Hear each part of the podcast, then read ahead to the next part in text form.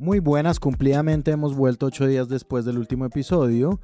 Como se pueden dar cuenta, Sara no está, pero eso ya no es una novedad, entonces creo que lo voy a dejar de decir hasta Sí. que ella vuelva. Sigue ausente. Nosotros vamos a hacer hoy, a entregarles, querida audiencia, el episodio número 195 de Presunto Podcast, acercándonos a una cifra redonda y acercándonos también a una serie de sorpresas, rifas, juegos y espectáculos que tendremos para ese entonces. El día de hoy, ¿de qué vamos a hablar? Nosotros vamos a hablar de eh, las reformas de, de legislativas y la nueva legislatura que empieza que ya empezó pues para los tiempos en que se publica este episodio. Empezó el 20 de julio, es decir, ayer, pero estamos grabando el martes, entonces vamos a hacer también un poco de futurología. Para hablar de eso me encuentro hoy con María Paula Martínez. Buenas, buenas. ¿Cómo estás? Eh, bien, abrumada. Abrumada porque es que un año del Congreso es mucha cosa, es mucha cosa. Todo esto y más en 60 minutos. Jay Álvarez in the fucking house. Hola, buenas noches. ¿Cómo están todos ustedes? ¿Qué cenamos hoy, Juan? Hoy cenamos gracias al cariño de estómago de nuestro amigo Iván Ospina en el barrio, calle 392111, una sándwiches de chuleta y un plato especial para MP. Hoy había un par de comensales de disfrutando de unos... Ajá. Del presunto santuche justo al lado nuestro. Justo al lado nuestro. Espectacular. eh, Porque si no lo saben, en la carta hay no solo uno, sino varios presuntos platos.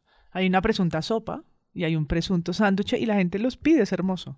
y prontamente habrá una cevichería cuyo menú esperamos conquistar también con algún presunto ceviche. Listo, entonces, antes de entrar en la materia que nos convoca el día de hoy, vamos a hacer un repasito por los temas de los que vamos a hablar un poquito. Juan Álvarez. Bueno, hoy no vamos a hablar, pero sí vamos a hablar de una noticia que apareció como exclusiva de Caracol Radio y es que eh, la semana pasada un juez falló en contra de cuatro personas porque sostuvo eh, hacen parte de las disidencias de las FARC y participaron de los desórdenes de el 21N de 2019 que se prolongaron eh, en la lectura del juez hasta los desórdenes del 2020, lo que nosotros conocemos como los primeros dos momentos de tres grandes momentos del estallido social. Esta nota de exclusiva de Caracol Radio pues tuvo unos titulares eh, muy estridentes. Caracol titula Disidencias de la FARC estuvieron detrás de los desórdenes del 21N de 2019. Pero claro, fueron escalando según el espectro de intereses y, por ejemplo, nuestros compañeros de la revista Semana, a quienes mandamos un saludo, titularon Está probado que las disidencias de las FARC infiltraron protestas a través de células jóvenes en Bogotá para cometer actos de terrorismo. Hay condenas. Y pues toda la nota es un poco una nota en la que se enfatiza un poco este discurso que ya discutimos, conocimos, cubrimos, eh, criticamos sobre la asociación simple y directa entre estallido social y sus complejidades y simple toma guerrillera. En esa nota de semana van desarrollando, van, van incrustando estos videos, estas cosas de asociación y uno de los videos pues habla como de las razones del estallido, es decir, un poco para conectar la nota con el estallido y por supuesto también ponen eh, el video de Petro y la discusión de hace unos meses sobre eh, los jóvenes de la primera línea, ¿no? Esta, esta um, gran discusión que yo creo que sigue ahí en firme y en pie, eh, en el que un poco los intereses del gobierno Duque y de esa derecha, eh, pues tratan de seguir sosteniendo la idea de que el estallido social fue una toma guerrillera. Es lo que está en el trino, por ejemplo, de eh, la ex funcionaria del gobierno Duque, María Paula Correa, eh, exsecretaria de gabinete, quien pues eh, puso un tuit en ese sentido. Eh, y yo quisiera rescatar eh, en ese orden de ideas como dos notas que salieron un poco a, a interrogar esta titulación y esta, digamos, aprovechamiento de esta sentencia a cuatro personas en función de mm, el discurso continuo de estigmatización de la protesta social y de, en particular de las experiencias del 2019 al 2021. Y es una nota muy extensa, muy buena, de pares, escrita por Juan Manuel Rueda Castaño, quien evidentemente se lee la sentencia, sus 85 pico de páginas, Ujú. y nos cuenta, por ejemplo, datos que en las notas de prensa ni de semana de Caracol aparecen, y es que uno de los eh, condenados es un señor mayor de 74 años, Uno de los jóvenes. uno de los jóvenes de la protesta social. Eh, otros datos es que dos de las, eh, de las cuatro personas son mujeres y las dos son investigadoras, estudiantes investigadoras de la Universidad Nacional de Estudios de Posgrado y un poco empieza a desarmar eh, la idea del tipo de pruebas que se construyen, eh, el tipo de pruebas que se presentan, perdón, que principalmente tienen que ver con grupos de WhatsApp. Sí. Y entonces un poco el señor se interrogaba y se preguntaba, bueno, pero grupos de WhatsApp, ¿quién no participó para decir que saliéramos a la calle? ¿no? O a echar cacerola, porque uno de los, de los puntos es ese, organizar cacerolazos. Yo tenía- Exacto. yo tenía sticker de sartén, como así. Sí. Te han vuelto mierda. Exacto. Y entonces un poco en esa, en esa nota de pares, pues desarrollan un poco la lectura muy juiciosa y muy jurídicamente atenta a la sentencia, que tiene ochenta y pico de páginas y que se me olvidó decir que en Caracol Radio, que dicen ser eh, los que tienen la exclusiva, en la nota eh, ponen cuatro de las páginas y ponen eh, la página 64, la página después inmediatamente 8 y luego saltan a la 56. En una, en una, en unas páginas de la sentencia, pues que es por supuesto información pública, Sí. membre- membreteadas pues con una marca de agua gigantesca Sí, de Caracol Radio. exacto. escogen tres páginas, las ponen en desorden, es un poco las páginas que sustentan lo que ellos están diciendo. Hay una cosa que quiero decir sobre esto y es que parece tomar la labor de hacer como un perfil de las personas que están sujetas de la sentencia judicial y explicarnos un poquito de qué se trata la sentencia judicial, porque por supuesto lo que se vio en las calles fue una cosa eh, masiva de personas saliendo a marchar y que mm, los medios tratan como de, como de generalizar de que sí había disidencias detrás de la, de la, de la protesta, una cosa que por lo demás no es poco común en Colombia, digamos, como que a mí me parece particularmente que este paro nacional de 2019, 2020, 2021, eh, y ahí hubo debate pre, presunto sobre cuándo inició realmente el estallido social, pero digamos que el paro como, como, como fenómeno eh, social, pues el paro nacional se volvió de repente un protagonista, un protagonista de debates, un protagonista incluso para las candidaturas a la presidencia. Se armó, por ejemplo, un debate sobre reforma a la policía, se armó un tema, era cómo van a manejar las marchas. Las marchas hoy en día se siguen manoseando, es decir, es un actor que existe, por, por lo más relativo que pueda ser su liderazgo, existe. Y a mí me parece que estas personas como que saltan a cantar victoria muy fácilmente. Yo estoy hablando sobre todo de líderes de opinión. Líderes de opinión como Catalina Suárez, al oído de la W, que usa esto como, como una forma de decir, ah, las marchas están infiltradas. Entonces, bueno, hay dos cosas que me parece como importante resaltar. Primero, la envergadura de lo que es la sentencia. Cuatro personas condenadas que vayamos a saber porque la justicia también tiene instancias, ¿no? Y esta es la primera instancia, falta la Exacto. segunda. Y segundo, pues vayamos a ver, no, digamos, los fallos de la justicia obviamente se respetan y por, y por ejemplo en este podcast que se llama Presunto, nosotros sí se puede afirmar y nosotros también, y los periodistas también pueden afirmar que son culpables de unos delitos. Vale. Los hallaron por ahora culpables. Exacto. Entonces, eso es lo primero.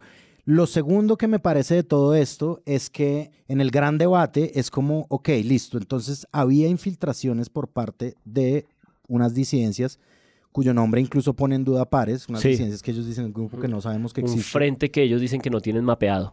Y, y entonces el Estado dónde está? Eso también es una pregunta que ellos mismos no se hacen, como el Estado que defendían, el de Iván Duque, el gobierno de Iván Duque dónde estaba para no permitir que un grupo terrorista se infiltrara en las ciudadanías. O sea, eso es una cosa que ha sucedido aquí en Colombia, viene sucediendo, las células urbanas, ah, ok, vale. Es que cuando ¿Dónde la, estaban entonces? cuando, la, cuando la exsecretaria de Palacio dice que eso demuestra que hubo una toma guerrillera, es, a ver, detente un momento a escuchar tu propia argumentación Exacto. persuasiva Sí, de sí. disputa de relato.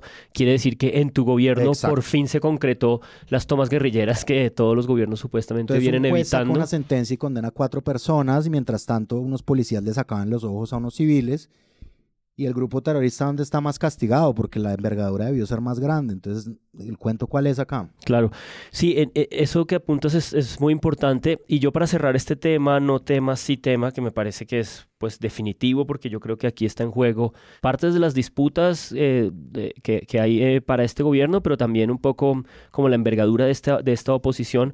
Yo quisiera resaltar la columna de Ana Bejarano, que me pareció magnífica, porque es una columna que apunta a una cosa que en medio de este fuego de inmediateces y de aprovechamientos y de reacciones eh, poco tenemos en cuenta y es que ella pone de presente la relación entre este tipo de persecuciones, recordemos que aquí hemos citado varias veces las notas y las investigaciones que ha hecho Cuestión Pública sobre el paro nacional y sobre cómo de esas 200, 300 personas jóvenes que tienen detenidas, está demostrado que la Fiscalía eh, en muchísimos casos les ha lanzado delitos excesivos como terrorismo a lo que son eh, jóvenes de barrios populares. Y ella un poco conecta todo esto con la idea de la radicalización de los jóvenes. De si acaso aquí no es donde está un poco la operación de Estado que conduce a esas radicalizaciones al producir este tipo de, de sentencias en las que te acusan de terrorismo. Y ella toca una serie de temas ahí muy, muy, muy, muy buenos porque lee la sentencia, pero quisiera terminar leyendo está una parte de la columna que dice, entonces pueden repetir hasta el cansancio sus consignas del Club Social Bogotano, pero la verdad incontrovertible es que el estallido social fue real, fue orgánico y fue justificado. Claro que semejante suceso social sería aprovechado por grupos armados y mercaderes del caos, cuatro infiltrados de las ciencias de las FARC o lo que hubiesen sido no les dicen de un movimiento social que sigue vivo y que volverá a estallar sin importar quién lo quiera instrumentalizar, ¿no? Es un poco esta idea también de que en esta narrativa de que hay sentencias, está probado, es como si eso resolviera algo de la complejidad de lo que está aquí detrás y me parece que la columna lo pone muy bien de presente, como el texto de Pares que acabas de citar también lo hace. Muy bien, segundo tema del que sí vamos a hablar un poquito, los niños Vélez. Bueno, pues vengo a hacer un collage en honor al querido Santiago Rivas, que no está el día de hoy. Y pues vengan conmigo que esto tiene un apellido Vélez en común y también un par de padres y un discurso patriarcal de orgullo que vale la pena mirar en los medios de comunicación. Y me refiero primero a Luis Carlos Vélez, que en, el, en su espacio de RCN Radio, y que también salió publicado en la cuenta de Twitter, hace un discurso sobre la verdad. Y creo que nos podemos detener ahí un segundito. Y es que este primer Vélez habla de una suerte de statement o de premisa con la que va a asumir su nuevo liderazgo en esta cadena de medios y habla al principio del silencio y la neutralidad que se convierte pues en complicidad. Y eso pareciera que le hubiera como pedido a ChatGPT que escribiera algo como importante sobre periodismo. Y entonces arrojó como unas ideas, ¿no? Adjetivadas. Con las, adjetivadas, memorables, con las que estamos de acuerdo, ¿no? Y es como un lugar común de lo que una inteligencia artificial hubiera podido como encontrar en la red. Pero luego él completó los párrafos con su propia mirada que terminan siendo incoherentes a esa primera idea. ¿Por qué? Porque primero dice que pues va a buscar es la verdad de vida, un nuevo concepto, ¿no? que no es, no es jurídico, no, no es tampoco filosófico, no es kantiano, es, es, es belista. Atención, facultades de periodismo. Sí, sí, la, la verdad de vida. Eh, de vida. De vida, entonces le daremos peso a la debida verdad, perdón, debida verdad. No tendremos agenda, ¿what? Y definitivamente no tendremos partido.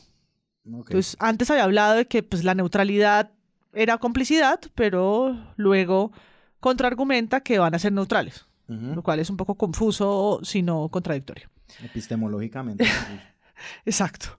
Entonces, prometemos ser su aliado, jugar de su lado, del lado supuestamente de las audiencias, como si las audiencias fuesen una sola masa homogénea o si RCN y él en su liderazgo las entendiera como tal. De pronto sí. De pronto sí, es verdad, sí, eso es válido desde un punto de vista personal. Esto es un discurso de nuevo que él hace al aire, que luego se replica en redes sociales. Pero lo más curioso no es eso, porque pues cada medio tiene derecho a hacer eh, la premisa de su editorial como bien le plazca. Y hemos dicho siempre que ser transparentes, aunque sean sus incoherencias, es el camino, o en sus propias contradicciones. Pero luego es que se vuelve noticia porque Carlos Antonio Vélez, su padre, elogia a Luis Carlos Vélez, hijo, por esas palabras. Que estas historias familiares colombianas son muy lindas. Padres e hijos. Sí, padres, padres e hijos, lindo, lindo. Sí, podemos ponerle morales al final de cada uno. Sí, exacto, al final de cada episodio. Entonces, la FM es la primera que titula esto, que al final es como la casa haciendo una autonota de la casa de papá e hijo. Y dice Carlos Antonio Vélez, elogia a Luis Carlos Vélez por su proyecto de la FM en RCN Radio y retoman este mensaje que yo acabo de describir. Pero luego Semana también eh, pone las comillas y hace una nota a todas luces no noticia, creo yo. Estoy orgullosa de llevar la bandera de RCN. Luis Carlos Vélez tiene ahora el reto de dirigir el sistema de noticias y su padre lo piropió. ¿Quién y qué también? Los piropos de Carlos Antonio Vélez a Luis Carlos Vélez. Y es como, pues yo también pongo los dibujos de mis hijas en la nevera, pero eso no quiere decir que, que eso sea noticia. Que eso sea noticia. Y el otro orgullo Vélez, que también tiene que ver con un eh, padre defensor. Ay, es cierto. Ya vi por dónde viene tu collage. Mi collage, mi collage, mi collage es belista. padres e hijos. Padres e hijos. Eh, padres e hijas e hijos. Hijes. Entonces, tiene que ver con Irene Vélez. La ministra que ahora enfrenta un nuevo caso polémico como otros, que tiene que ver con presuntas irregularidades en la salida del país de sus hijos bajo las reglas migratorias colombianas si la Procuraduría y la Fiscalía están investigando un presunto tráfico de influencias y de poder en el caso de la salida irregular del país del hijo de la ministra de Minas. ¿Qué es lo que está pasando, doña Darcy? Bueno, pues primero que todo, la contundencia, hay una serie de pruebas en esta investigación en contra de la funcionaria que están tomando forma. Primero que todo, la contundencia de que fue ella misma quien llamó al funcionario a pedir que se pasaran por encima de la ley y que dejaran salir a su dijo cómo lo reafirman desde Migración Colombia. La misma ministra, la misma ministra fue la que habló directamente con el compañero supervisor del turno, Boris, que es directivo de nuestra organización. Ella misma lo llamó. Eso está clarísimo. También se están proporcionando todos los correos. Un correo de la ministra pidiendo la salida de su hijo del país, comprometiéndose a entregar la documentación, los papeles requeridos posteriormente. Envían la copia de varios correos posteriores a ese. Y esto, por supuesto, es noticia. No estoy queriendo decir que no lo sea, como la anterior. Ahí no hay collage. Lo que sí es que hay un tuit de su padre, Hildebrando Vélez, que hoy eh, en Twitter hace un hilo diciendo, enumerando como los logros de su hija y arranca diciendo campeona nacional de nado sincronizado, premio nacional de cuento corto, mejor ICFES femenino en el pedagógico nacional, tesis meritoria, beca Caldas jóvenes docentes, docente titular más joven de Univalle, beca Fulbright de postdoc, primera ministra del gobierno de izquierda, esposo yendo con hijos al matrimonio de hermano no advierte que no sirven pasaportes holandeses y usar colombiano requiere permiso. ¿Cómo sería si tuviésemos circo como el romano? Arroba Noticias Caracol interpela a Noticias Caracol porque ha dado la noticia del proceso que enfrenta, porque se conoció la noticia de que le abrieron un proceso, de hecho tiene que venir al país para rendir cuentas sobre eso. Y hay un afiche que publica el papá que dice Irene, estamos contigo. Y por supuesto, Hildebrando también se convierte en noticia claro. en los medios de comunicación. ¿Por qué, por, qué no? Porque, ¿por qué no? Porque su padre también aboga por la defensa de su hija, pues que nada tiene que ver el proceso que enfrenta de la salida irregular de sus hijos con el nado sincronizado o los logros que haya en su infancia, adolescencia, juventud y adultez logrado. No, no desconocen nada de eso, desconocen una regla que nos aplica a todos y a todas que queremos salir con nuestros hijos y que tenemos que tramitar un permiso ante una notaría ¿no? para poder, para poder eh, salir. ¿no? Y eso también protege a la niñez, por supuesto, de que no sea llevada sin el permiso de sus, de sus ambos papás fuera del país, ¿no? Eso es una medida que no es ni para la ministra ni en detrimento de ningún derecho de los niños de ir al matrimonio de nadie, sino una regla que busca proteger los derechos de ellos y de ellas. Entonces, ahí está mi collage Vélez, mi collage de padres, padres orgullosos que salen a la defensa y la manera en la que sus mensajes se convierten en la noticia. Me parece que además nunca, no sé, no es la madre, hay una cosa patriarcal con el padre, o la referencia siempre de quién es esposo, de quién es de quién es, quién es tu padre, ¿no? de quién es hija, de quién su padre orgulloso.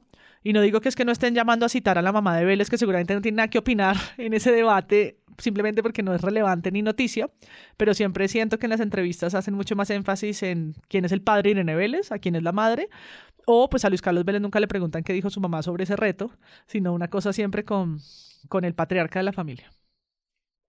Bueno, los niños Vélez. Uno, eh, a, Irene Vélez ya la están dando por salida del gobierno, ¿no? ah, bueno, esa es la otra, que los titulares de los medios son condenatorios, ¿no? Inminente salida. De hecho, yo para este programa los revisé como hace unos minuticos, pensando en que de pronto ya estaba confirmada su salida. Y no, ¿no? Por ahora ella no ha renunciado, o por lo menos por ahora estoy hablando martes a las 9 y 10 de la noche, porque de pronto ustedes están oyendo esto cuando ya renunció y entonces yo quedo mal, pero eh, los medios dan por sentado el hecho. Hablan de, el titular es, ¿cómo se llama eso? Como un presente, inminente salida, ¿no? Es, está adjetivado como si fuese un hecho. Y cuando uno entra a la nota es solo cuando se entera que no. De hecho, El Tiempo publicó hoy, martes, al mediodía, que el papá de Irene Vélez defiende con ahínco su hija, quien podría salir del gobierno, y es toda la nota hablando de la inminente salida, solo hasta el final retoma este tweet, que por ahí fue que lo encontré, porque no, no sigo a esta persona en las redes sociales, y de ahí a la tarde, es decir, desde las 12 hasta las 6, 7 de la noche, que son las últimas actualizaciones de los medios, la salida se da como un hecho que debería estar entonces sucediendo, como el hecho natural que debería pasar, ¿no? Como su salida es inminente porque, y el medio está dando los argumentos, haciendo un recuento de sus mociones de censura, de los escándalos que ha habido, pues con diferentes temas asociados a su cartera, etcétera. 9 en punto de la mañana. ¿Qué tal? Muy buenos días. Mucha atención. Confirmado. Se va Irene Vélez, la ministra, ya la exministra de Minas del Gobierno Nacional, tras el escándalo con Migración Colombia por el presunto irregular trámite que se dio en el momento de la salida de uno de sus hijos. Nadie dijo que el cambio sería fácil, pero aquí nadie se rinde. Fuerza Pueblo fue lo que puso en su cuenta de Twitter la ministra de Minas. Hago conexión de inmediato con María Camila Roa. Solo quería decir que esto también cierra una noticia de medios importante que viene como pues gestándose desde hace meses, que fue eh, la salida de todo el equipo de Yolanda Ruiz de RCN, ¿no? De algún modo cuando ella sale de esa franja de la mañana, de esa mesa, que era una mesa que de hecho a mí me gustaba muchísimo, creo que funcionaba muy bien, a pesar un poco de, los, de sus tonos apagados, que creo que era su virtud. Eso entró como en una transición que creo que nadie volvió a escuchar, o sea, como que no, era una mesa que no atendíamos, y esto es como una especie de fusión de esa mesa que había quedado como desocupada, coja y eh, pendiente, y es como una reestructuración empresarial que hace que pues eh, ambas diales queden pues potenciados al frente de una sola persona y de una sola mesa. De este tema de los niños Vélez yo quiero decir dos cosas y ahora sí con todo el respeto para la ministra Irene Vélez eh, por su cargo, etcétera. Yo creo que los medios se están anticipando y probablemente sea verdad que ya salió ya del gobierno cuando eh, este episodio se publique. Se han anticipado de esa manera yo creo que porque es una noticia muy de rating de dar. Y estaban esperándola. Claro. Porque además la conectaron con el dólar bajando hoy. Ah, sí, exacto. Entonces, ah, sí, la conectaron nuestra, nuestro Nostradamus. Con por debajo de los 4 mil pesos. Sabía que eso iba a suceder y lo anunció en Twitter y terminó sucediendo, como el nexo entre la salida de Irene Vélez y la bajada del dólar. Celebremos, sí, ese era el... el, el, Díaz Nieto lo hizo la conexión inmediatamente.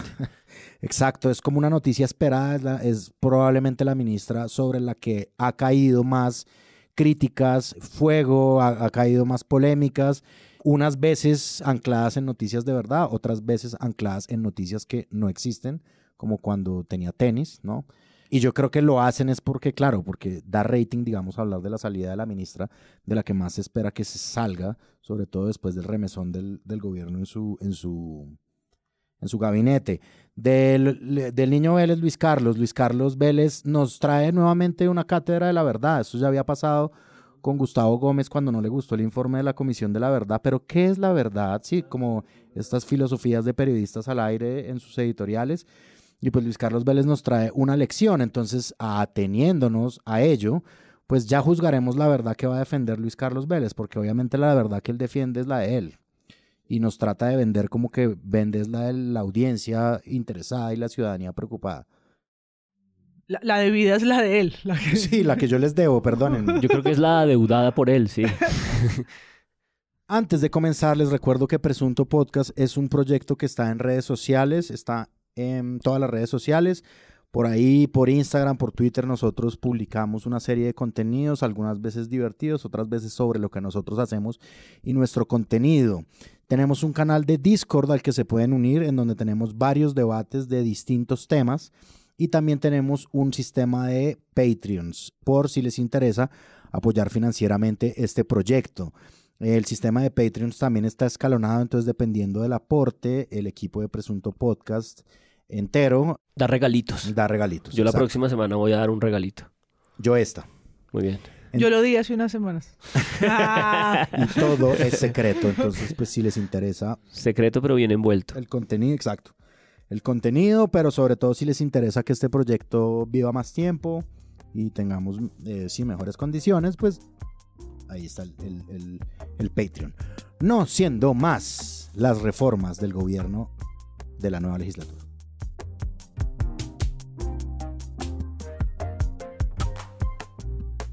Quedaron conformadas las nuevas mesas directivas del Senado y la Cámara, con lo que el Congreso inició una nueva legislatura que tendrá como prioridad varias normas, entre ellas y reformas a la justicia y también la reforma laboral.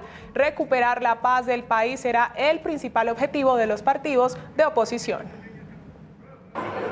Con la definición de las mesas directivas. Cuando se trepó el gobierno de Gustavo Petro, que ya casi vamos para un año de, que esto sucediera, lo que fue prometido, digamos, durante la campaña, durante la, durante la campaña y durante las semanas previas a que hubiera una posesión, fue el cambio, digamos, como que esa es una palabra que se usa mucho, que no solamente usa la oposición para decir, que este era el cambio, ¿no? Sino también se usa por parte del mismo gobierno.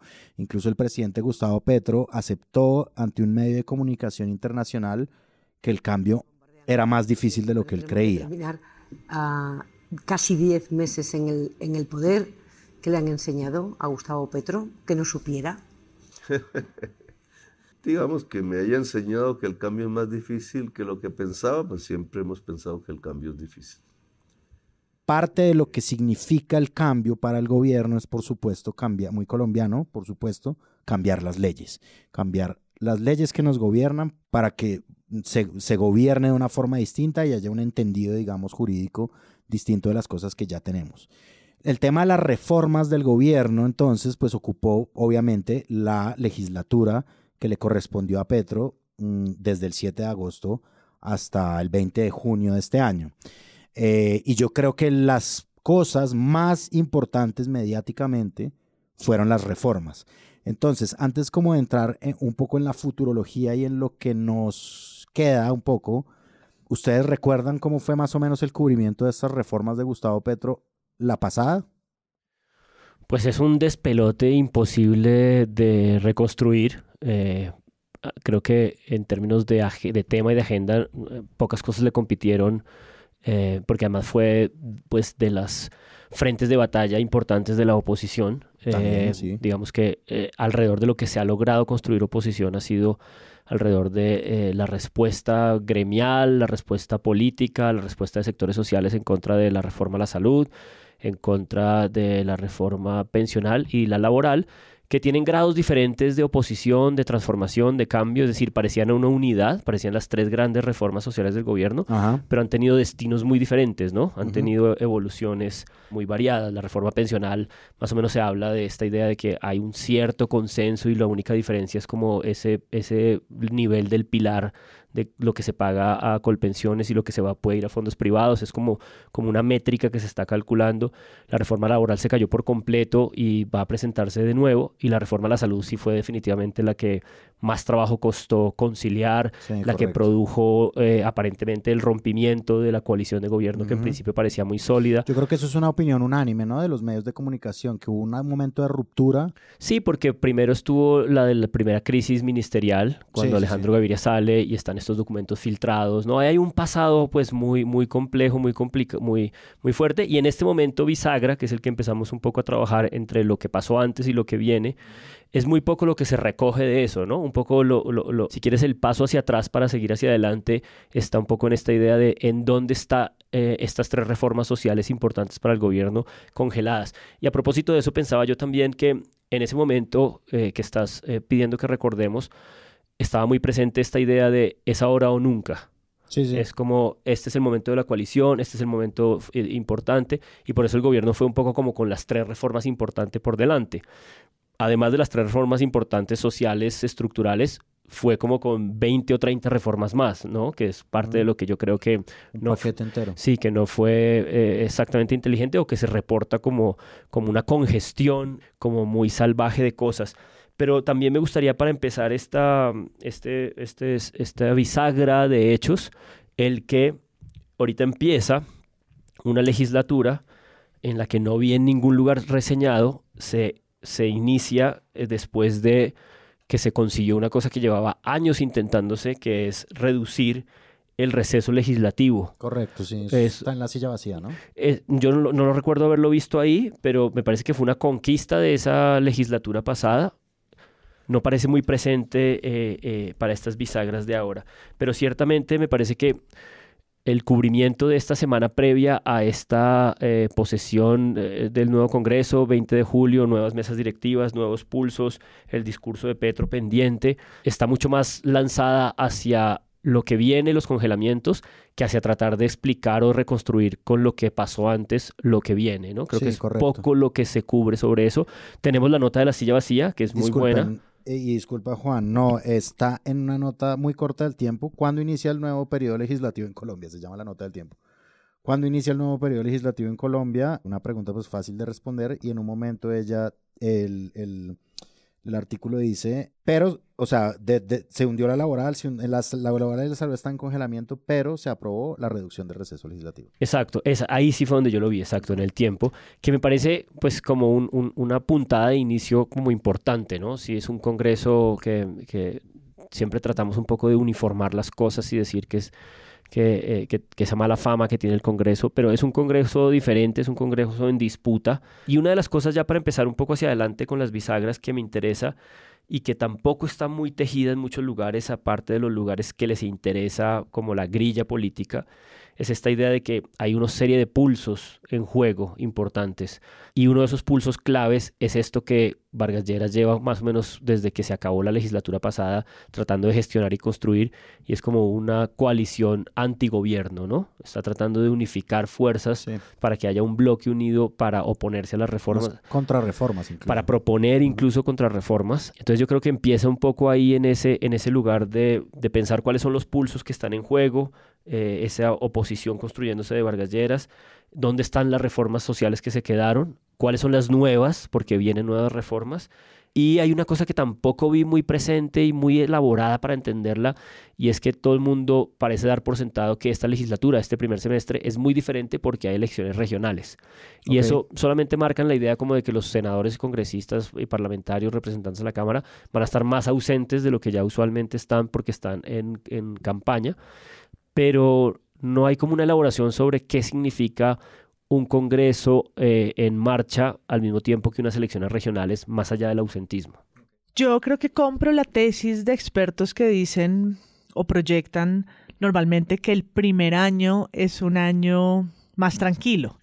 Algunos hablan como de la luna de miel, como que el primer año del Congreso es un año tranqui en el que empieza la cosa como a funcionar, porque además acaban de suceder las elecciones, los congresos quedan como constituidos con unas, con unas bancadas más, más o menos claras de pues cómo, cómo quedó la cosa en oposición y en gobierno.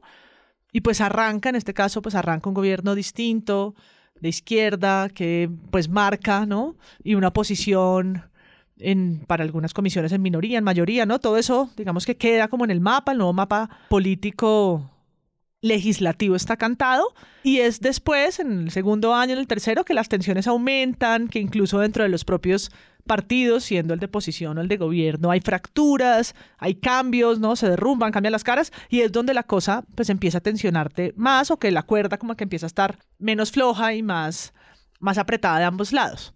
No más viendo lo que ha pasado en este año, pues el presidente, el presidente del Congreso, que era el mosquetero de Petro en esa memorable, en esa memorable posesión del 7 de agosto, pues hoy ya no está, ¿no? Eh, hoy ya no está, Roy nos escuchará, ojalá, desde eh, el Reino Unido comiendo galletitas. Mm, eh, temas de salud también de por medio. Y una sanción. temas de salud. Y, una, sanción del... Por doble militancia fue destituido.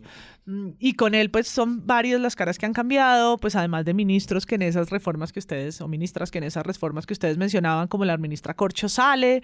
Entonces, pues creo que los medios lo que han hecho es pues llevar el día a día, el registro, el registro eh, que es a veces abrumador de estas discusiones difíciles, que deben ser así. Es decir, en, en una democracia como esta, pues el disenso y el Congreso es el espacio para eso. ¿no? Para eso y para eso hay debates, sesiones, horas extra, extraordinarias, para que las cosas se conversen lo que tengan que conversarse de la manera calorada que tengan que hacerlo dentro de las propias reglas del recinto. No, no, no es un lugar donde todo el mundo está de acuerdo y se va a votar en silencio y aplaudir con un botón, ¿no? se va a opinar, a debatir, a la ley de la retórica, ¿no? A convencer al otro y para eso es que está hecho ese espacio. Correcto. Pero creo que justo ahora, pues que estamos como a días que arranque la segunda, pues los medios tienen como sucede de cuando en cuando, que hacer como el resumen organizado, como compilar eso que han hecho antes en algo cronológico que vuelva a dar sentido para que nos acordemos de, ah, claro, eso pasó el primer debate, exacto, ah, eso pasó el primer debate, pero la otra se cayó, pero le quedan tres, ¿no? Volver como organizar esa, esa, esa cosa cotidiana que, que aparece en otras 15 notas hacia atrás que el medio hizo, pero pues que nos cuesta llevarle como el track. Entonces vuelven y organizan y dicen, esta es la foto de hoy. Cuando va a empezar la segunda legislatura, este es el estado del arte de las cosas, que lo que uno espera muchas veces que pase cuando se acaba un gobierno, cuando sale la alcaldía, ¿no? Como, hazme, por favor, organízame, haz la curaduría respectiva y dame otra vez como en claves de entendimiento lo que yo como ciudadana podría saber para entender mejor quiénes me legislan y a lo que nos vamos a someter en los próximos meses. Y creo que eso es lo que hacen. Pero entonces me quiero detener en la nota de la silla vacía, porque creo que en efecto hace eso, hace una gran radiografía de las grandes reformas, y por grandes reformas me refiero a las que ustedes mencionaron, la salud, la pensional, la laboral.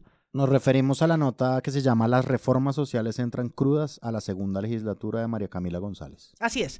Esa es publicada el 18 de julio del 2023. Me parece que es muy interesante como lo plantea. Por puntos, la reforma a la salud, en qué quedó, cómo se ha transformado desde que se radicó y el pronóstico de la nueva legislatura. ¿no? Es como en, muy sencillo, muy simple, en un lenguaje súper entendible, esos tres puntos por cada una. Y en eso creo que hay una descripción muy buena de cada una de, cada una de ellas. Lo que llama mi atención es por qué hay tanta opacidad en las fuentes. Y no lo digo solo por la silla, lo encontré en otros medios. Sí, otra vez la silla diciendo y es que, aparecen personas que dice el medio prefirieron no ser mencionadas. Y otra vez prefirieron no ser mencionadas. Y otra vez dice una fuente, otra, que prefirieron no dar su nombre.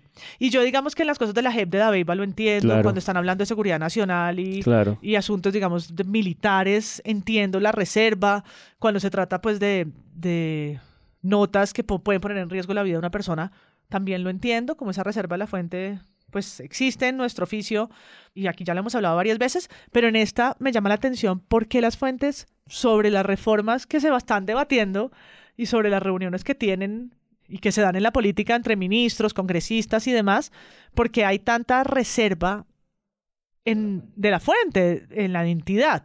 Y leo algunos pedacitos. Se nota mucho la salida de Laura Sarabia, yo no veo que los ministros haciendo nada estructural, parece que no tienen clara la línea y que su conversación con el presidente no es tan fluida. Le dijo a la silla un líder gremial que pidió no revelar su identidad para poder dar más detalles. Además es extraña esa línea porque entre más detalles uno dé, más probable es saber de quién está hablando o no. ¿Quién será el líder gremial? Sí, o sea, pero bueno, claro, un líder gremial puede ser mucho tipo de personas. En las reuniones con personas del sector salud, Jaramillo ha sido claro con que su estrategia es conciliar la reforma. A mí me montaron un tren que viene andando y yo lo tengo que sacar adelante. Dijo el ministro, están hablando del ministro que reemplazó a la ministra Corcho, dijo el ministro, retomo, en esas conversaciones, según le contó a la silla una persona que estuvo ahí y que pidió no revelar su identidad. En la tercera, la reforma a la pensional, la tercera en el artículo, en el orden del artículo, vuelve y aparece una fuente anónima. Me pregunto si es también como una especie de cultura colombiana que se ha ido armando alrededor como de la idea, no me quiero meter en problemas, nunca uses mi nombre. Sin embargo, el gobierno no ha vuelto a convocar reuniones con privados ni congresistas para definir los apoyos, según le confirmaron a la silla dos funcionarios del gobierno que prefirieron no revelar su nombre. Entonces, cada una de estas descripciones está eh, apoyada en el recuento de lo que pasó, que es muy útil para para esa organizada de la que hablaba, pero todas están con fuentes que prefieren no dar su nombre. Yo me pregunto qué los motivará, ¿no? Y por qué no indagamos más en ese silencio o lo que yo llamo un poco de opacidad o falta de transparencia, si se quiere, en hablar de esto. ¿Cuál es el riesgo? ¿No? ¿A qué temen? Sí, ¿cuál es la consecuencia de, de esto?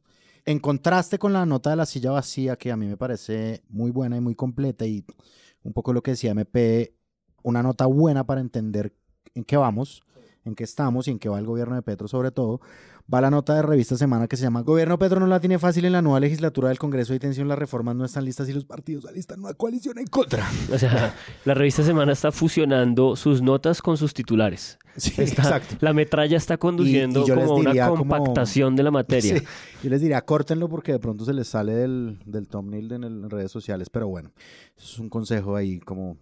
Pero bueno, digamos, como que uno se encuentra también con esto, con el 20 de julio inicia la nueva legislatura del Congreso tras un breve receso legislativo y pues esto es lo que está pasando y esto es en lo que va el gobierno. Ellos se centran en primer lugar en la reforma a la salud. Yo ahí quiero hacer un- una cosa muy pequeña, pero que a mí me ha llamado mucho la atención durante todo el gobierno Petro, básicamente, y es la dificultad de cubrir un, un gobierno de izquierda, llamémosle. Dice, la reforma a la salud que traía consigo un nuevo sistema sin prever detalles técnicos, yo ahí me quiero detener un segundito porque esta cosa de lo técnico a mí me sigue pareciendo un comodín que sueltan a veces Sí. Y que uno no entiende muy bien que, a qué se refieren, ¿no? Como... En otra nota estaban diciendo que las contrarreformas de Germán Vargas Lleras las estaban planeando los técnicos, de técnico, la sí. U y de Cambio Radical. Es decir, sí se ha valorizado desde Claro. la derecha la idea de lo técnico en la medida en que han podido posicionar la narrativa de que en este gobierno no hay técnicos. Y yo creo que lo técnico además se asocia a una serie como de personas también, como de funcionarios.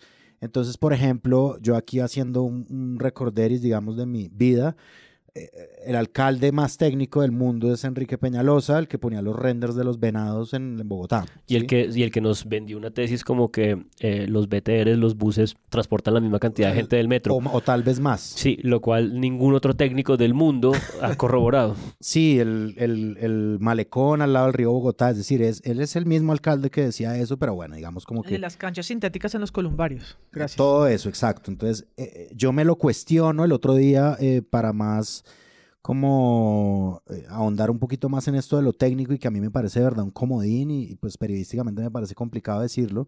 Daniel Sampero Espina di- dijo lo mismo, como la reforma a la salud le faltan elementos técnicos y ojalá se haga así la próxima vez. Vale, eso coincide con una narrativa que ha habido desde hace mucho tiempo comparando a la ministra Corcho con el ministro Ocampo, ¿no? Y entonces claramente nosotros vimos a un Ocampo luchando por su reforma y eso pues fue evidente y conciliando y tal, pero donde yo me pierdo es en lo, de lo técnico. Y Piat Córdoba en el mismo Twitter le dijo, Daniel, ¿nos podrías decir cuáles son los elementos técnicos que hay que tener en cuenta? Y bueno, y le pidió un auxilio a Alejandro Gaviria y como que patinó un poco. Entonces yo de verdad siento que esto de, los, de lo técnico, pues, mejor dicho, el llamado es pensemos a ver qué es eso antes de decirlo porque sí. Porque yo creo que sí hay una sustancia detrás de eso. No, pues claro, claro. Pero el problema es que el periodista lo empieza a usar como comodín sin ninguna sustancia. Y ahora, entonces retomo la nota de semana. Dice, sin prever detalles técnicos, sin transición y sin anestesia, se convirtió en la piedra de la discordia con los partidos tradicionales. Hubo reuniones, mesas de trabajo y comunicaciones entre los equipos técnicos del gobierno y César Gaviria y la Fran- Ah, estos son los que se oponen, estos grandes técnicos. César, técnicos, pues de qué? De la, de la politiquería colombiana. César Gaviria, Dylan Francisca Toro y Efraín Cepeda, esos son los ejemplos que, que ponen ah, eh, como contrapeso de, lo- de los detalles técnicos que faltaron para la reforma a la salud. No, no significa lo que yo esté diciendo que no los ten, que, que sí los tenga y tal, pero me parece impresionante es cómo se genera una mezcla dentro de todo esto. Ahora, la nota de semana, pues claro, como que, es decir, como que la nota de semana, eh, pues habla obviamente de que se descompuso lo que ellos llaman la planadora del primer semestre legislativo. Y pues claramente lo que están tratando de decir es una cosa como que se dice a viva voz, básicamente en los medios de comunicación en general, retomando el punto de MPI, es que pues claro, esta nueva legislatura pues ya no es tan fácil, ¿sí? Sí, yo creo que en una dirección parecida, eh, y le agradezco mucho a este podcast eh, conducirme a este tipo de lecturas, pero llegamos al editorial de El Nuevo Siglo, un editorial del 16 de julio que se llama Corregir el rumbo legislativo Sí. y que está un poco elaborando eh, sobre esta idea eh, de que... Bueno, eh, Juan ahí les hizo una colección de una corrección de estilo, se llama corregir rumbo legislativo. Corregir rumbo legislativo. ¿Qué dije yo? ¿Qué dije yo? Corregir el rumbo. Ah, sí, corregir el rumbo legislativo. Un artículo que perfectamente les habría cabido y, y- y no habrían perdido mucho. No, es una editorial extraordinaria porque es un poco pues de derechas como el nuevo siglo, pero muy articulada y muy ilustrada como digamos no solemos ver en la revista Semana y en otros medios corporativos. Y esta es una, es una editorial que pues básicamente hace un recuento de cosas, pone en perspectiva el hecho de que, de que muchas cosas han cambiado en este año, de que el propio pacto histórico pues ha perdido fuerza, se regodea un poco en la idea de que viene una derrota electoral, de que el gobierno pues no es igual de fuerte y que entonces pues conviene que se replantee eh, el tono en el que ha estado ocurriendo la discusión. Está ahí un poco en, en juego el eco de que todo el mundo está un poco a la expectativa de que el eh, discurso que Petro va a eh, dar el jueves, que no lo habremos oído cuando este podcast salga, marcará como un derrotero, una línea Claro. de, de- de cómo va a resolver él eh, esta operación de reconstrucción de la coalición de gobierno o si van a seguir con este esfuerzo como diseminado de ir negociando parlamentario por parlamentario, que fue un poco lo, como terminaron la legislatura pasada con la transición de Roy al nuevo ministro del Interior, Velasco, que es pues este eh, opositor del Partido Liberal dentro del Partido Liberal, ¿no? Que están ahí pendientes de, de esa disputa con César Gaviria, quien a propósito desde hace años está obligado a hacer una convención del partido en la que lo podrían votar eh, y, y sacarlo y por eso no ha querido hacerla y por eso ahí en el liberalismo hay como todo este conflicto. Pero llego a este párrafo de la editorial, por favor quiero, quiero analizarlo con ustedes porque porque de verdad me parece una editorial, no lo digo sin, ningún, sin ninguna ironía, una editorial como muy centrada, muy, muy, muy, con un esfuerzo como de contención en su enunciación. Entonces dice, a todo lo anterior, ¿no? Todo lo anterior es un poco lo que pues ustedes pueden imaginarse, debe adicionarse que hay una creciente clima de desconfianza y prevención en muchos sectores del país por la accidentada gestión gubernamental. Es decir, la desconfianza y la prevención en contra de Petro no existían antes, sino que ahora, pues, digamos, está re- reformulada por la, por la accidentada gestión gubernamental. Que la gestión gubernamental ha sido accidentada, yo sí creo que ha sido accidentada. Eh, no sé si eso es lo que ha conducido a que ahora haya desconfianza. Luego dice, una lesiva y anacrónica ideologización de la agenda, que es el anverso de lo técnico. ¿no? Lo contrario a cuando tú no eres técnico, lo que eres es ideologizado. Sí, correcto. ¿no? Entonces, esta idea como de que la agenda está ideologizada, es decir, hacer una reforma tributaria en donde se le cobraba a las clases medias eh, la gran cantidad de dinero que el gobierno necesitaba, no tenía nada que ver con ideologías. ¿No? Eso sí era un problema técnico. La estatización de servicios y otras actividades, que es como estas nuevas reformas que vienen. Las avanzadas contra el sector privado, ¿no? Evidentemente, pues está esta idea de que este es un gobierno con sesgo antiempresa. Antes era perfectamente válido tener un gobierno pro empresa, un gobierno en el que los ministros y las entidades estaban cooptadas por el empresariado. Eso era perfectamente técnico y válido. En este momento eso es una razón para, para eh, señalar. Eh, y tal y como la insistencia en desconocer al medio país que votó por este ejecutivo, Que no votó. que no votó, y tal como la insistencia de desconocer la al medio país que no votó por este ejecutivo. Eh, sí, también votó por un cambio. Si a esto se le suma la racha de escándalos, el adu de anuncios polémicos, las pocas realizaciones y crisis como las de seguridad y orden público, se entiende el porqué de la caída drástica en la imagen y favorabilidad del presidente. No creo que estos, estos escenarios de, de- de- de- como de, pausa, de bisagra, de respiro, de iniciación eh, de, las, de los ritmos y de las pautas del Congreso también marcan como estos balances, ¿no? Inmediatamente después de esto va a venir el balance de- del año de Claro. gobierno. Sí, y yo una creo, semana después va a venir. y yo creo que aquí se están un poco empezando a construir las oraciones, la sintaxis de esa, de esa síntesis de lo que fue este gobierno en un año. Y ciertamente esa batería de recursos, esa batería de enunciaciones, pues empieza a aparecer en este, en este momento de preámbulo de la agenda legislativa. Yo siento que en este momento un análisis que sí apunte a calificar en qué están las reformas es muy necesario. Porque si bien en otros escenarios hemos hablado acá de que el periodismo debería enunciar, describir, analizar, sin necesidad de irse a, ser condenatorio de algo, calificador de algo, yo creo que en este momento la noticia no es que pues solamente un recuento de que las reformas no pasaron o sí pasaron, sino de que nos ayuden a medir qué tan quietas, qué tan avanzadas, qué tanto chance tienen con el panorama que hay.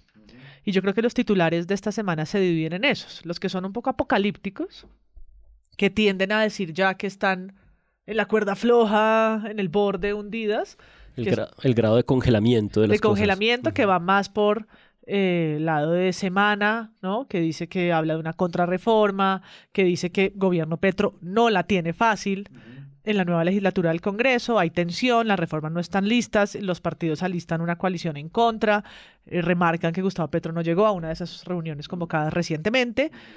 Otros que son como en el panorama de lo solo descriptivo, que es como las reformas están en este punto, Vienen unas nuevas. vienen unas nuevas, ya veremos qué viene, ¿no? Hay que es estos como votos y estos otros no y votos. los otros no, y las bancadas quedaron así y tienen tantos votos a favor, tantos votos en contra, y los que pues, son un poco más eh, del lado de van a ir, ¿no? Que toman como la frase de David Racero que dicen van a ir, van a ir, las reformas van otra vez, y toman como el aire del, del, de del gobierno, el aire del gobierno me refiero a como al impulso que esto va a tener, porque al final es el, es el camino legislativo, ¿no? Vuelve a arrancar una legislatura, es el, es el momento de volver a presentar y arrancan los proyectos de ley. Unos que ni siquiera nos enteramos no pasaron ni, ¿no? ni pena ni gloria ni titulares alcanzaron. De hecho, hay una página del Congreso donde uno puede ver todos los proyectos de ley rechazados. Que son decenas. Decenas, eso Ah, es sí, fue mucho un cementerio, ¿no? De cosas que nunca llegaron ni siquiera a hacer noticia en un medio de comunicación. Entonces creo que se vienen los tres, en los tres campos que digo, pero a mí me parece valioso los que, bajo argumentos de investigación periodística sólidos, logran realmente mostrar casi que en un semáforo qué está pasando, ¿no? Que no se quedan solo en enunciar lo que ya un poco sabemos, y es que pues una se cayó, la salud no pasó, o pues pasó, pero no pasó, tuvo que modificarse, qué fue lo que tuvo que negociarse con gremios y demás, sino que pueden ir más allá y decir, bueno, los retos que enfrentas están difíciles en esta mirada, o están fáciles en esto. El que tiene que llevar la batuta ahora es el nuevo ministro y tiene conversaciones adelantadas o no estos, las tiene O no las tiene, que eso es lo que como está para pasando, ir un sí. poco, ¿no? O pues digo, creo yo, para aportar algo de información útil a quienes estamos leyendo ese tipo de noticias. Claro, que creo que por eso es que la re- nota de la silla vacía resalta por completa, porque esa es un poco su especialidad, y es no hay noticias porque las cosas están congeladas, detenidas en materia legislativa, pero sí hay una trastienda que está en juego, que se está negociando, que se están haciendo reuniones, que se están haciendo cálculos, y creo que la silla vacía hace bien, aunque me parece muy aguda esa observación de MP sobre esa opacidad de las fuentes, definitivamente. Una, una que va por ese lado también es Portafolio, que tiene un podcast, Sí. que es como de economía, se parece un poquito a esa misma línea que tiene NPR para explicar la economía. Se llama Economicast. Y ahí también hacen un balance en esas mismas claves, como qué pasó, qué se modificó y para dónde van, pero en audio. Y está interesante encontrar como otro tipo de contenidos desde la Casa Editorial del Tiempo de nicho, en este caso económico.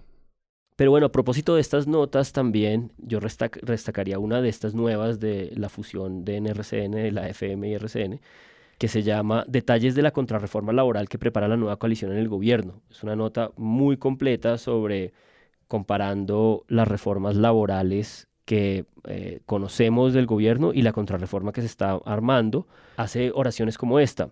La iniciativa no eliminaría bajo ninguna circunstancia los pactos colectivos. ¿Cuáles son los puntos principales? Se mantendría la prohibición de la huelga en sectores. eh, propondrían el pago de horas nocturnas a partir de las 8 de la noche, con la posibilidad de que sea desde las 7. En la actual del gobierno es a partir de las 6. Entonces, las contrarreformas, otra vez, es un problema de métricas. Es decir. No es tanto como que la reforma laboral de el- del progresismo y del pacto sea una insensatez, sino que en vez de empezar a las 6, Germán Vargas Lleras que quiere que empiece a las 7 o a las 8. Eh, el pago de domiciliario subiría del 75 al 85. En la reforma actual es el 100%, que es el doble. Un domingo te pagan el doble. El proyecto al- alternativo mantiene la figura de los contratos a término fijo y los de prestación de servicios, mientras el gobierno quiere que se disminuya la cantidad de prestación de servicio. En fin, que hace ese comparativo un poco para que para poner en perspectiva una cosa que creo que poco se pone en perspectiva y es que estamos aquí en una maquinaria de filigranas y no, insisto, en la idea de que este país no necesita reformas. Creo que Claro, una de las claro. ideas poderosas que este gobierno sí constituyó y trajo a- a- a- de presente, y por eso esa idea como de que medio país votó sí y otro medio país no, el país que votó no, en parte también votó por un cambio. Sí.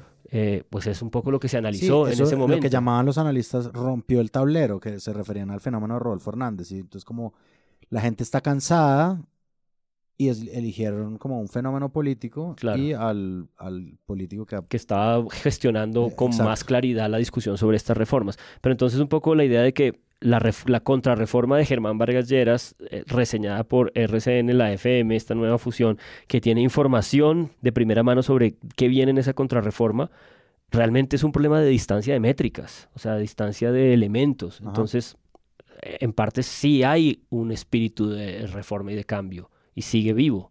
Ah, sí, ese espíritu sí sigue estando y yo creo que es como el espíritu también que se refleja en los medios. No, quería retomar esto del Economicast, de este podcast que descubrí a propósito de estos análisis de las reformas de portafolio, porque son episodios de más o menos 20 minutos, casi todos titulados con pregunta, que creo que hace el ejercicio necesario de repositorio donde todos estos debates caen. Y les voy a leer algunos títulos para que entiendan lo que digo. ¿Por qué no es bueno emitir más billetes en una economía? Caída del dólar favorecerá la inflación en Colombia lo que viene para el Banco de la República con la baja de tasas en los bancos, en qué invertir los dividendos de- en un país, cómo los cambios demográficos en el mundo vuelven a Colombia más atractiva. Por supuesto, tienen uno de qué pasaría con las reformas si no se aprueban en esta legislatura. Y el último es, ¿realmente está mejorando la economía colombiana? Creo que son ejercicios muy necesarios, constantes, no solo cuando hay una noticia en particular, sino que están publicando cada semana asuntos de economía. ¿Cuánto tiempo tendrá ese podcast? No mucho, yo pude encontrar episodios, te voy a decir, eh, un año creo que tiene. Ah, mentira, mira, estoy acá viendo cosas en, en, en Spotify antiguas. Lo que puedo ver es que no lo hacían con tanta frecuencia antes como ahora, pero hay cosas del, del 2017. O sea, perdona a los compañeros de portafolio que soy yo la que estoy llegando tarde. Todos Pues, estamos llegando tarde. Sí, no es mi nicho de interés, ¿no? Yo no, yo no soy una consumidora de portafolio ni estoy suscrita a sus productos, pero es interesante también las maneras con las que uno llega a este tipo de cosas. Claro, claro. ¿no? En este momento que todas estas reformas implican, sobre todo la tributaria y la pensional, la tributaria que, que de la que no hablamos mucho porque pues fue de las de las reformas Ujú, que pasó que, que primera, pasó, sí. exacto. Pero todas estas pues implican como un contexto económico que es importante que los medios contribuyan a hacerlos. Pues creo que este tipo de iniciativas son las que corroboran esa tesis que dice que finalmente los medios sí son catalizadores de una mejor calidad en el debate público. Sí, sí, sí lo son, ¿sí? sí lo son con herramientas, no solamente desde las columnas de opinión que tantas veces acá mencionamos, sino desde ejercicios de, de investigación y de información y de marcos de sentido como este, ¿no? Que es como uno puede ir ahí a buscar no solamente en clave de la ministra Vélez o el apellido tal, sino de los factores que explican lo demás. La, la salud, los fondos privados, eh, las EPS, ¿no? Para entenderlo dentro de la economía colombiana y creo que son ejercicios que hacen que el tipo de noticias cuando lleguen se entiendan mejor. Seguramente vamos a seguir con eh, el, tema de las reformas porque eso va a ocupar la agenda mediática y va a ocuparla en una buena medida como sucedió en la legislatura pasada, digamos que eso es un probablemente que yo lanzo acá. Hay una cosa que me gustaría decir antes de despedirme, es que pues claramente, y esto lo tomo también un poco del editorial del nuevo siglo, claramente hay un hay una constante que nosotros hemos hablado en muchos episodios de Presunto Podcast y es como es el temor a la estatización y la estatización que lleva a que nos volvamos un país con un gobierno que dura 85 años y que nunca se despega del poder y eso seguirá siendo parte del cubrimiento, yo me imagino, y pues de la verdad que Luis Carlos Vélez nos quiere embutir. Chao, Juan Álvarez. Bueno, no, yo ya para despedirme y un poco a propósito de eso que dices, de esas líneas estructurales, ¿no? Que están en juego en estas conversaciones eh, permanentemente y en los cubrimientos y en los marcos de aproximación a, las, a, los hechos y a las noticias de la prensa, pues aquí un poco también está en todo este cubrimiento de lo que viene de la agenda legislativa la idea de que eh, está un poco en manos del gobierno resolver si vuelve al tono conciliador eh, o si sigue un poco en esta guerra de guerrillas de votos eh, individuales, de mermelada, de entidades, ¿no? Calculando lo justo que necesita para seguir en esa lucha. Y un poco el, futuro de la legislatura parece estar planteado en esos términos, ¿no? El, gobierno está debilitado, el gobierno ahora tiene que conciliar. De hecho, una de las líneas que a mí más me atrajo en la nota de la silla vacía sugieren que no está nada explorada y me parece el, el elemento más sugestivo de todos, que eh, frente a la reforma a la salud se avecina una conciliación porque ambos están desesperados, tanto las EPS como el gobierno. Y no entendí desesperados muy bien por qué. El gobierno lo entiendo, las EPS, bueno, probablemente financieramente, después de tantos meses que llevamos en esta discusión, eh, sé, por ejemplo, que las empresas de cannabis medicinal se murieron porque ante esta incertidumbre eh, se quedaron liquidadas, pero quería recordar frente a esta idea como de qué viene la futurología y esta precisión que tenemos con eso, que cuando este gobierno empezó hace un año y empezando un poco a transitar hacia lo que van a ser nuestro cubrimiento obligado en las semanas que vienen sobre el balance, había una tesis que parecía muy clara y era que el gran coco de Petro iba a ser la economía, la economía internacional y su propia economía. Eso era lo que iba a fallar, eso era lo que iba a estar mal. Y hoy en día parece que la realidad es como muy diferente. ¿No? Parece que los factores internacionales de recesión Son a favor. Y, y, y, del precio del dólar se invirtieron y no están poniendo esa presión que parecía que iban a ocurrir frente al gobierno. Entonces también un poco como de qué, es, qué, qué tanto estamos seguros siempre en estas, en estas afirmaciones que hacemos y en esta idea también de que el único camino es o la, o la conciliación o la radicalización frente a la agenda legislativa. No, probablemente hay muchas otras cosas que imaginar. María Paula Martínez. Yo para despedirme me voy a jugar una carta que puede salir mal. y es que me gusta. ustedes van a estar escuchando esto el 21 de julio. Y yo quería hablar del 20 de julio. Porque el 20 de julio es un cubrimiento rutinario que casi que podría hacerse copy-paste de un año a otro, en tanto se trata de una revista aérea y un desfile en Bogotá con unos símbolos militares y unas ceremonias una rutina. Eh, una rutina que ya se conoce, pues que tiene algo de solemnidad por ser una fiesta patria. Pero este gobierno se ha caracterizado por lo simbólico, desde el día 1, desde aquel 7 de agosto con la traída, ¿no? De... La orden de que no seguía adelante hasta que no llegara la espada. La espada, ¿no? Desde la espada de Bolívar, creo que ha dejado claro y con otros ejemplos que... que algunos han salido mal, como Barbie. Sí, uy, uy, uy. Bueno, abres otra pestaña de algo que podría dedicar un programa entero en otro podcast. Pero sí, no, Barbie todo mal. Pero quiero decir que este 20 de julio intuyo va a ser distinto desde lo simbólico. Okay. El gobierno ha anunciado que no va a ser el acto principal en Bogotá, lo va a hacer en San Andrés. Y tiene que ver, por supuesto, con el, reciente fallo de la Haya con Nicaragua. Y que ese reconocimiento de esa nación tan olvidada que tenemos, en ese mapa mal puesto con San Andrés eh, y Providencia en un lugar en el que ni siquiera están, pero que no conecta realmente un sentido identitario de construcción de nación que, que es tan difícil, ¿no? Los elementos que nos, que nos juntan como colombianos y como colombianas no son únicos, no son unos solos, no son históricos necesariamente, ¿no? Se renuevan en la cotidianidad con tantas cosas. Y aquí otra vez vuelvo y saludo a mi amigo puro criollo Santiago. Creo que este 20 de julio podemos ver algo distinto. Y va a ser en ese sentido, pues retador para los medios, ¿no? Que siempre saben que van ahí a la Casa de Nariño, Tintín, militar aquí, marchan acá, eh, uniforme aquí, aire, ¿no? No sé cuántas... Eh, no sé cuántas naves, eh, aviones. aviones, sí, F-16. Exacto. ¿Qué crees que va a pasar con los militares en particular? No sé. Porque creo que esa es como eh, una de las tensiones claves en esta fecha patria, es que al ser como la celebración de la independencia, los militares y su desfile suelen ser los protagonistas, ¿no? Yo creo que va a tener menos solemnidad desde lo militar, ¿no? Esta elegancia desde el centro de, la capital y esta cosa fría un poco, ¿no? Si me entienden la, la metáfora y se va a ir a hacerlo en San Andrés eh, con otra ritualidad, ¿no? No sé si más popular, no sé si atreverme a decir que un poco más popular, o al menos sí menos solemne y más puesta desde los mares y el sentido que tiene esa defensa de San Andrés, que no es solamente un asunto territorial, sino que, bueno, eso qué significa, cómo se traduce humanamente en quienes viven allí tienen tantas demandas eh, al Estado por muchas razones. A su Estado colombiano que les queda lejos. Y sobre todo los tiene lejos. Y pues fueron a firmar, ¿se acuerdan? Una casa en inglés. Bueno.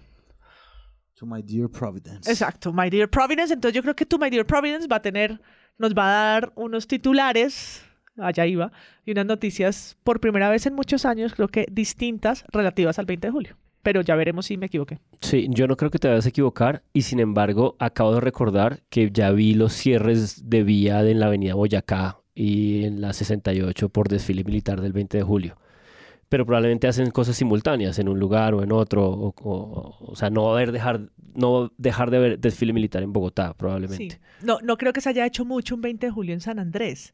Claro, claro, claro. Bueno, cuando se publique esto ya habrá pasado, entonces piénsenlo. Piens, piensen men. Y quien les condujo y participó en esta ocasión su servilleta Andrés Páramo. Nos vemos la semana que viene. Chao, mi gente.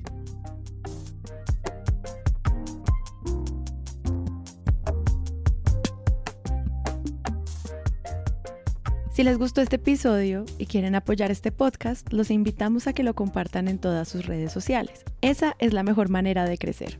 Presunto Podcast es producido por Sara Trejos con el análisis de Santiago Rivas, María Paula Martínez, Juan Álvarez y Andrés Páramo. La postproducción la hacemos Rodrigo Rodríguez del Oro Podcast y yo. Nuestra asistente de producción es Paula Villán de Sillón Studios. Les invitamos que visiten presuntopodcast.com donde pueden ser donantes y parte de la membresía de Presunto. Con su ayuda podremos financiar este proyecto y diseñar mejoras para ser sostenibles y salir cada semana. Al mismo tiempo, en la misma página pueden encontrar el ingreso a nuestra comunidad de Discord, que si no saben qué es, imaginen un super chat donde cada tema tiene su propio canal desde una selección de memes y titulastres, pero también canales de crítica de medios sobre periodismo de género, internacional, ciencia, político, cultural y chequeos. También pueden escucharnos en nuestro canal de YouTube y en todas las plataformas de podcast. En algunas de esas plataformas nos pueden dejar calificaciones y comentarios. Eso siempre ayuda a que otras personas nos encuentren. Presunto Podcast es producido en Sillón Studios, una red de podcast independiente donde pueden encontrar otros podcasts. Gracias a ustedes por escuchar. La próxima semana esperen un nuevo episodio.